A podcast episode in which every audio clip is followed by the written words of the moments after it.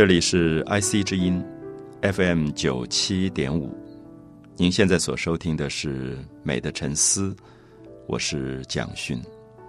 我们在收尾的时候，特别希望跟大家分享一个对于美、对于美的哲学有非常深的影响力的一位哲学家庄子，他所说过的一句话。庄子哲学里面。有一句一直被我抄录下来，送给很多朋友的一个格言。他说：“天下有大美而不言。”这句话的意思说，他觉得宇宙、大自然、人世间到处都是美，天下有大美而不言。那不言，就是说他不说话，他其实很沉默。那我们不知道，我们用了这么长的时间，不得已用语言来解释美，是不是一个最好的方式？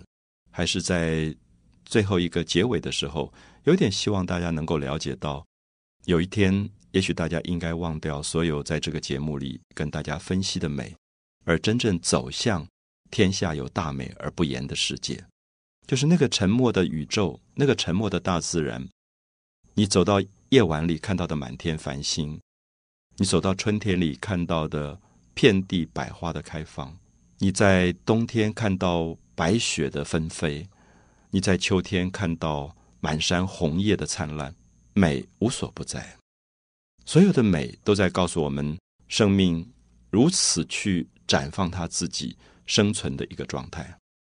所以庄子说的“天下有大美而不言”，也许提醒我们说，我们也许在学校里读书，我们有自己的专业，可是不要忘记了，美是一本更大的书。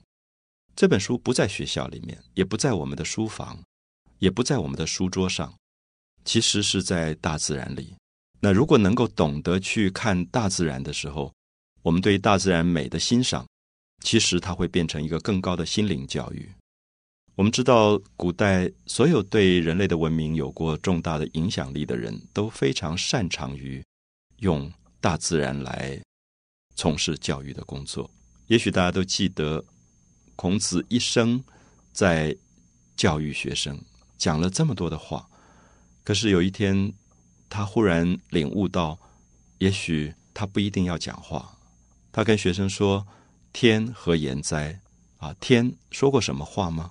啊，这个宇宙跟自然，这个天到底说了什么呢？他什么也没有说。可是四时行言，四时是春夏秋冬，非常有规则的在运行，百物生言。”所有的万物都在生长，不同的季节会有不同的植物在茂盛的、蓬勃的生长。所以孔子说：“天何言哉？四时行言，百物生言。天何言哉？”我想这是一个一生从事教育工作的哲学家最后很大的感叹吧。这个感叹是说：我讲了这么多的话有什么用啊？如果人不能够回到大自然里去领悟大自然生命的一个真谛，那其实是。没有用的，所以有时候在教育的环境当中，不得已要用语言、要用文字去做从事教育。可是也知道，也许如果我们更大胆的把一个孩子、一个成长的青少年带到大自然面前，让他去看一个大海前面的蓝色，让他去脱掉了鞋子、袜子去踩踏沙滩，让他可以去感觉到。花的开放，让他站在一棵树底下，静静的听树梢上某些画眉鸟的叫声，会不会是更好的教育？因为我们始终相信庄子说的“天下有大美而不言”，是因为他觉得走向自然的时候，无所不在，都是美的领悟。特别是在大自然当中，我们很少会说什么是美，什么是不美。我举一个很简单的例子：我们在人的世界里，我们常常有。相对性的东西，我们说这是美，这个就是丑啊。如果我们说啊，这个人很漂亮，那旁边另外一个人可能对比起来他就是丑。那么庄子不希望用人间的对比的相对的美跟丑来谈自然，他认为大自然当中无所不美，就是天下有大美。这个“大”这个字说无所不美，那么意思是说，我们觉得花很美，大家知道花有这么多种类。可能康乃馨，可能百合，可能玫瑰，可能桔梗。我们自己认识的花就这么多不同的种类，它们的颜色、它们的香味、它们的造型都不同。我们会觉得哪一种花很丑吗？好像很难特别说哪一种花很丑很丑，然后你恨得它恨得要死。其实大概不会，因为它的形状、它的颜色跟它的气味，都跟它自己成长的生态有关，跟它生存的状态有关。所以我们欣赏花的时候，是欣赏它自己成为它的特性的那个部分。可是很奇怪。我们有没有发现，我们用在人的身上的时候，我们会很喜欢一个人，可是我们也会很讨厌一个人；我们会很爱一个人，我们也会很恨一个人。我常常问朋友说，当他跟我说哪个人多讨厌、多可恨的时候，我说你会很恨一朵花吗？我说你可不可以告诉我你很恨哪一种花？他想不起来。那我说会不会因为花跟你没有那么直接的功利的关系，所以其实那个爱恨是比较超越。所以庄子讲的“天下有大美而不言”，刚好是这个意思，是说我们其实真正的美到最后是可以超越所有的爱恨的。它在更高的层次上保有一个对世间所有存在事物的欣赏，而不是说这个东西对我有没有用。如果对我有用，我称它为爱；如果对我没有用，我称它为恨。那么恐怕还没有真正达到美的境界。我们希望美可以更扩大。我们借用庄子的。天下有大美而不言这句话，来做美的领域的一个真正的总结。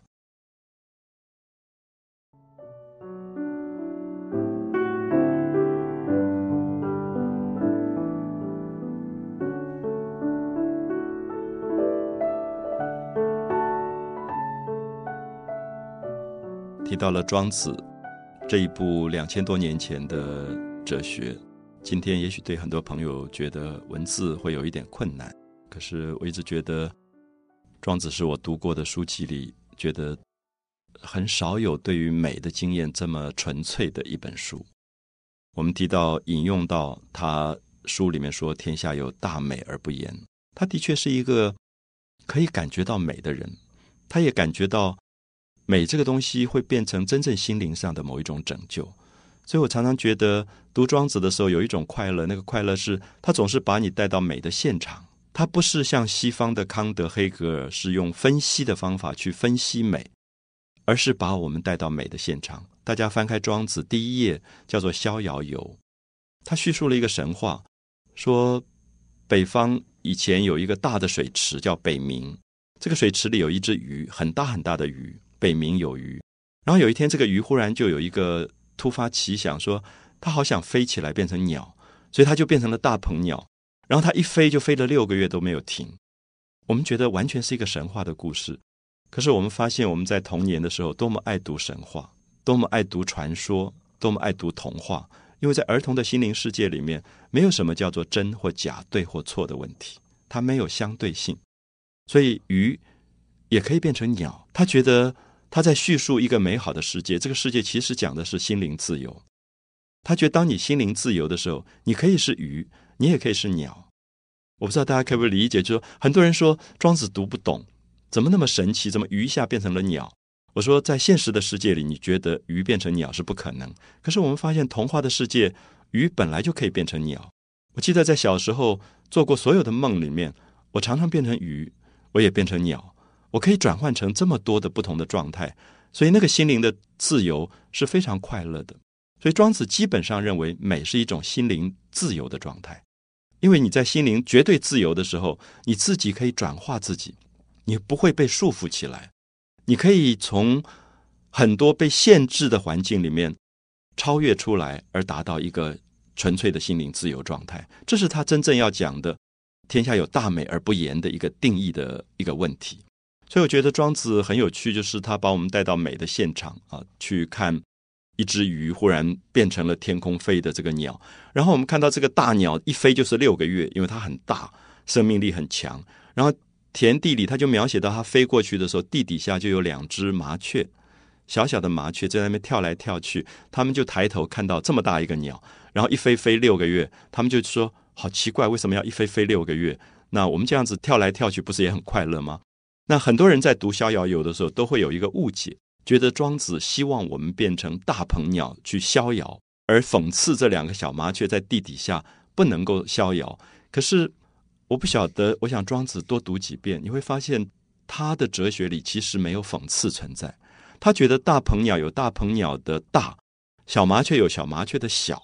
其实大跟小是两种存在的状态，它并没有美丑的问题，它也没有好坏的问题，它也没有真假的问题。他觉得人的不快乐是因为那个大的忽然不想做那个大，想要做小；那那个小的忽然觉得我为什么不能变大的时候，他很痛苦，因为他不能做自己了。所以庄子在这一篇当中最后讲了一句话：“各适其志。”每一个人自我完成。才是心灵的自由状态。每一个人按照自己的想要的样子完成自己，它就是美，它不必是相对的。所以我不知道大家有没有发现，庄子讲的“天下有大美而不言”，意思是说，为什么天下可以无所不美？因为每一个人发现了自己存在的特殊性，就是我们每一个人的存在跟花的存在是一样的，我们都有自己别人不可取代的特性。所以，如果你要去比较，就会有痛苦，你会去比较，就会有美，也会有丑。可是不去比较，而是让自己的生命在一个完整的、完成的状态，它是一个绝对的美，它就是一个独特性。好，所以我们在这里看到庄子的这个“天下有大美而不言”，是多么重要的一个心灵上的启发的一句话，因为他告诉我们说，我们所有的不快乐都来自于比较。我们知道，古代有一个非常美的美女。住在当时的一个村落，这个叫做西村的美女，她姓施，我们叫做她西施。西施是中国古代有名的美女，那她的美很特别，被形容很多次，甚至觉得她的美很奇怪。就是我们有一个成语叫“西子捧心”，就是她有时候会心痛，她就会捂住她的心。可是现在有人考证说，大概不是心脏病，也许是胃病啊，就是胃痛，就是有一点。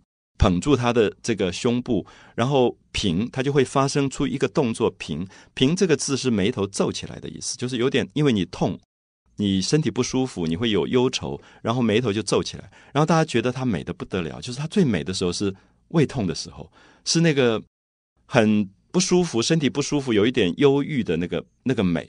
然后那个平最后让勾践这个国王觉得美，让夫差这个国王觉得美。我们知道西施后来。简直让夫差亡国。就是他每一次一捧心的时候，那个夫差就陶醉，觉得他真是美极了。可是不知道大家记不记得这个故事有另外一个美女存在？这个美女是东村的一个姓施，我们叫东施。其实她也是美女，因为她也被选拔出来跟西施一起到夫差那边去。可她永远觉得很难过，就是为什么别人总是发现西施的美，没有发现她的美？所以她就觉得，那么西施一定是比她美的。所以她就发现。她要去模仿西施，所以他看到西施捧心，西施眉头皱起来，他就做了一个动作。我们成语里叫做“东施效颦”，效法的效，颦就是刚才讲眉头皱起来这个东西。东施效颦是一个非常坏的成语，是说你放弃了自己的长处去学别人长处，所以东施效颦变成了丑。所以我的意思说，其实东施本身很美，他如果不去学别人，他其实是很美的。可他放弃了自己的美，而去学别人美的时候，他失去了自己的美的可能性。所以我们很希望从这样的角度让大家知道，美在人的身上，其实是一个自我完成的过程。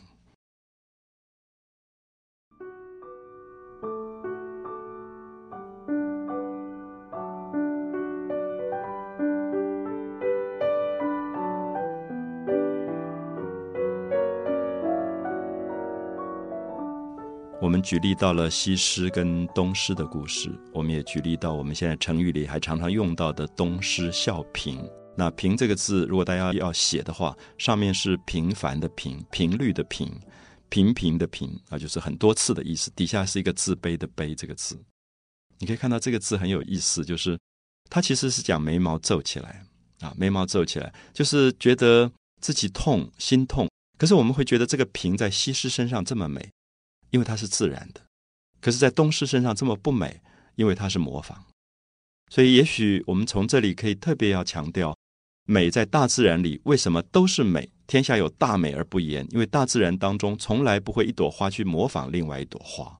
它作为花来讲，它对自己存在的状态是非常有自信的。一个牡丹这么的富贵啊，这么的华丽，唐朝人这么爱牡丹花。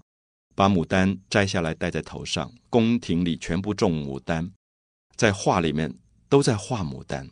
我们看到李白的诗里面，“一枝红艳露凝香”，讲的是牡丹的美，全部是歌颂牡丹。可是到了宋朝，非常奇怪，我们看到他觉得牡丹的富贵华丽是一种美，可是宋朝人发现另外一种美，就是在冬天冰雪纷飞里面那个梅花的美，那种疏疏落落的几点的梅花，这么淡啊，淡雅到你不容易发现它。啊，比冰雪还要白，那有淡淡的香味的梅花，我们看到牡丹的美跟梅花的美其实是不可替代的。所以，如果你要我比较说牡丹美还是梅花美，我没有办法下结论。我们会发现，所有对美的误解都在于你要做比较。可是我们很奇怪，我们在人的世界上，我们常常在做比较。我们说这个人比较美，那个人比较不美。我们会发现，所有在比较的时候，自己的心灵受到了限制，你反而没有真正的开阔的心灵去欣赏不同的生命存在的一个状态。所以在过去的历史里面，我们可以看到人类所创造出来的美感经验，其实如果拿来做比较的时候，你会发现美的可能性是无限的。刚才我们提到，唐朝人喜欢牡丹花。富贵灿烂、艳丽夺目。宋朝人喜欢梅花，淡雅、含蓄、悠远。它是两种完全不同的美。我们同时也可以看到，唐朝的女性这么丰满，她会觉得丰满才是美。在她的文化的背景里面，她强调健康，甚至是肥厚。我们看到说，唐诗里面描绘美女说：“温泉水滑洗凝脂。”凝脂这两个字，大家都可以感觉得到，脂肪，他会形容到这个美，他会觉得身体的这个丰腴是一种非常美的东西。可是到宋朝的时候，他会觉得纤细、弱不禁风是一种美，啊，这种飘逸的感觉是一种美。所以，其实我们会发现，美曾经在现实世界里面存在着这么多样的面相。所以，美把它放开来看的时候，我们会发现，真的是庄子讲“天下有大美而不言”，只是。我们现在所强调的美，常常是短暂的。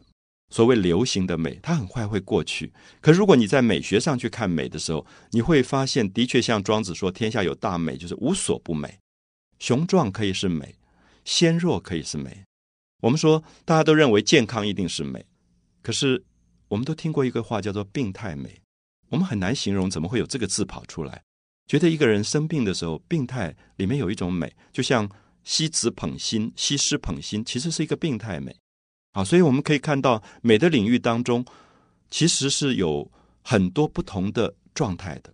所以通过一个美的学习，我觉得是一个生命的扩大，使我们从习惯于比较美、选出美，到最后我们会欣赏美。你如果有了欣赏美的心境的时候，你会发现可以无所不美。所以在艺术的创造力，我想是最重要的啊！我们会觉得，什么叫做不好的味觉？什么叫做不好的听觉？可能我们不喜欢苦的味觉，我们喜欢甜的味觉。我们觉得糖是大家都喜欢的味觉，“sweet” 这个字一直在代表一种幸福温暖。我们觉得苦是不好的，可是我们的成语里面说“良药苦口”的时候，那个苦提醒我们说，苦是一个重要的味觉存在。甚至我曾经举例过，说小孩子都喜欢吃糖，可是你经历过人生很复杂的变化以后，你会开始喜欢吃苦瓜。我从来没有想到，我小时候这么不喜欢吃的一个蔬菜，现在变成我最爱吃的蔬菜。就是苦瓜里面的滋味，是不是变成跟人生里面的回忆有关？其实我们会发现，这是提醒我们说，美是一个发现的过程。你在不同的年龄会发现不同的美。你年轻的时候觉得，你希望是牡丹。是一个灿烂的美。也许到中年以后，你知道，连一根小草都有小草的美。它的卑微，它看起来那么谦逊的存在，也是一种美。那么这个美是不一样的，而且完全没有办法做比较。我们看到一个高高的松树那种挺拔的美，我们会很羡慕。我们觉得我们在松树里感觉到生命的飞扬的那种美的快乐。我们希望我们自己是一棵大松树。可是我们看到松树上垂挂的藤蔓。这些攀附在松树上成长的美，最后也被诗人歌颂了。它可以是这个百丈托远松，在李白的诗里面说“百丈托远松”是讲这个藤蔓的美。所以，只有在艺术家的世界里，他不断发现新的美，他不会让美只是局限在一个固定的状态。当美局限在固定的状态里，你会很辛苦。比如说，我常常问朋友说：“你一直在讲你的同事里面哪些人你不喜欢？不喜欢？可是你每天八小时要跟他在一起，不是很辛苦吗？”最后，我就建议他说：“哎，你要不要？因为这个朋友每天回来就告诉我说。”这个同事好讨厌，好讨厌，多么讨厌，多么讨厌。那我就说，你今天不要告诉我，因为我已经听了一百次了。你要不要？我给你一张纸，跟一支笔，你画给我看，它长得什么样子？因为其实我们会发现，艺术是一个转移。当他在画的时候，其实没有爱恨，他必须要重新回忆他到底是什么样子。他的眉毛，他的眼睛，这个时候是一个客观的观察。我发现好几次经过这样的过程以后，他们开始觉得对方。有一些他们没有看到的东西，他开始从很主观的憎恨、排斥变成观察，甚至欣赏。我想这是有一个过渡的过程，当然不是很容易。可是我觉得有一天我们会觉得，所有我们身边的人、周遭的人，如同百花盛放，他们其实每一个生命都是一朵花。那么怀着这个欣赏的心情，也就更接近了美。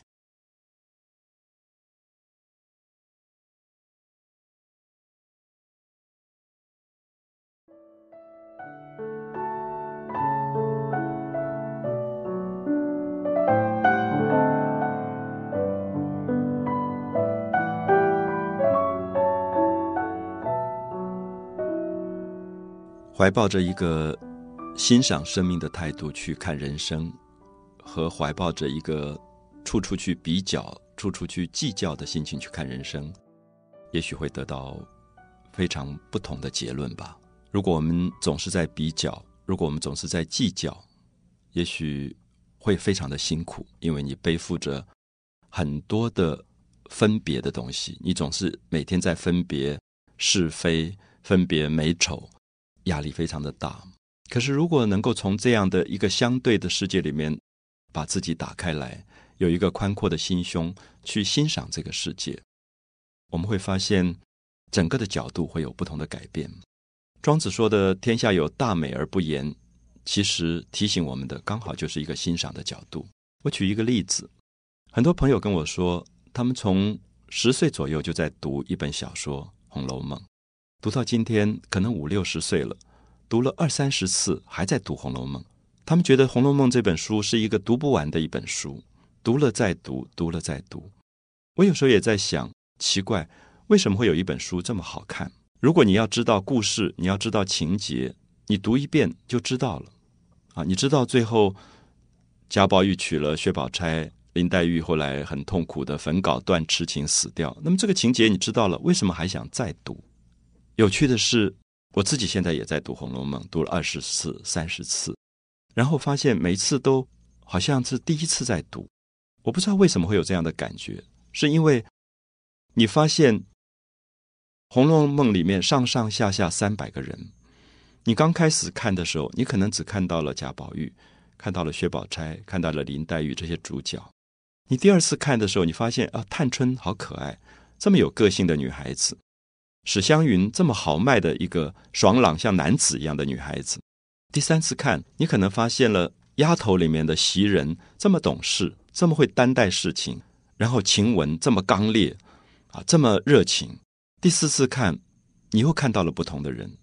第五次看，然后你慢慢看到了刘姥姥进大观园，这个乡下的老太太这么穷，没有见过世面，进到这个大观园的时候像一个小丑一样，可是。